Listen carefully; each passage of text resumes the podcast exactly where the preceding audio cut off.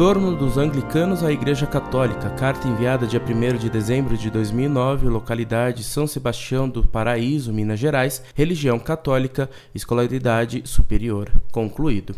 Prezado Sr. Orlando, Sou anglicano, porém respeito todos aqueles que professam outras religiões. Como o senhor representa a ala mais tradicional da Igreja Romana, resolvi lhe escrever para saber sua opinião sobre a admissão de sacerdotes anglicanos tradicionais à comunhão católica. Em meu ponto de vista, parece-me estranho esse movimento de ingresso à Igreja Romana, porque é algo que abala o edifício anglicano e toda a sua rica história.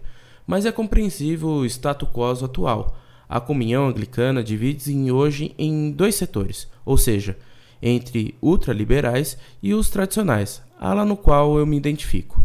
A nomeação de um bispo anglicano homossexual nos Estados Unidos, para mim, foi a maior aberração que já testemunhei. A imoralidade e a afronta aos princípios bíblicos é evidente, gerando uma hecatombe jamais vista. Apesar do descalabro moral que afeta a igreja anglicana, com a ala liberal crescendo, permanecerei à fé anglicana.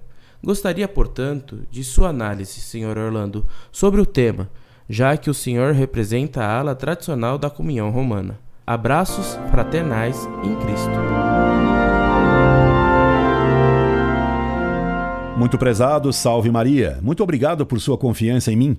Devo dizer-lhe, porém, que sendo um simples leigo, meu posicionamento é estritamente pessoal não tendo eu nenhuma autoridade na Igreja Católica. Um posicionamento oficial católico cabe apenas à Santa Sé e aos bispos em comunhão com o Papa. Portanto, o que vou escrever não implica de modo algum numa atitude da Igreja e nem mesmo da chamada ala tradicionalista, que não represento. Sou contra alas.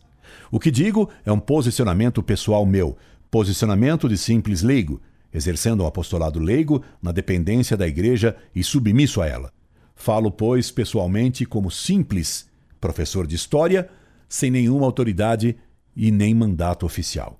Claro que me alegro com o retorno de muitos anglicanos que veem hoje os maus frutos do que plantou o herege, cismático e escandaloso Henrique VIII. Uma igreja nascida para aprovar o divórcio e o adultério de um rei só poderia terminar sagrando um homossexual como bispo, a ordenar sacerdotisas e em aprovar o aborto e outros horrores.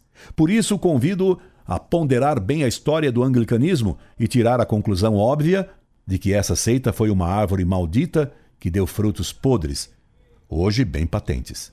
Rezo a Deus que muitos anglicanos constatem agora esses males patentes e retornem sinceramente à única Igreja de Cristo, que é a Igreja Católica Apostólica Romana, fora da qual não há salvação.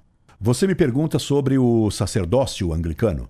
Nunca houve sacerdócio anglicano, pois as sagrações e ordenações anglicanas foram sempre inválidas. Todo anglicano que deseja ser sacerdote deverá ser ordenado corretamente pela Igreja Católica. Que Nossa Senhora o ilumine e o traga de volta o quanto antes e, bem sinceramente, a verdadeira e única Igreja de Nosso Senhor Jesus Cristo. Escreva-me sempre, que terei alegria em ajudá-lo a fazer esse retorno completo. E para isso serei absolutamente sincero, pois que sem sinceridade só há enganos.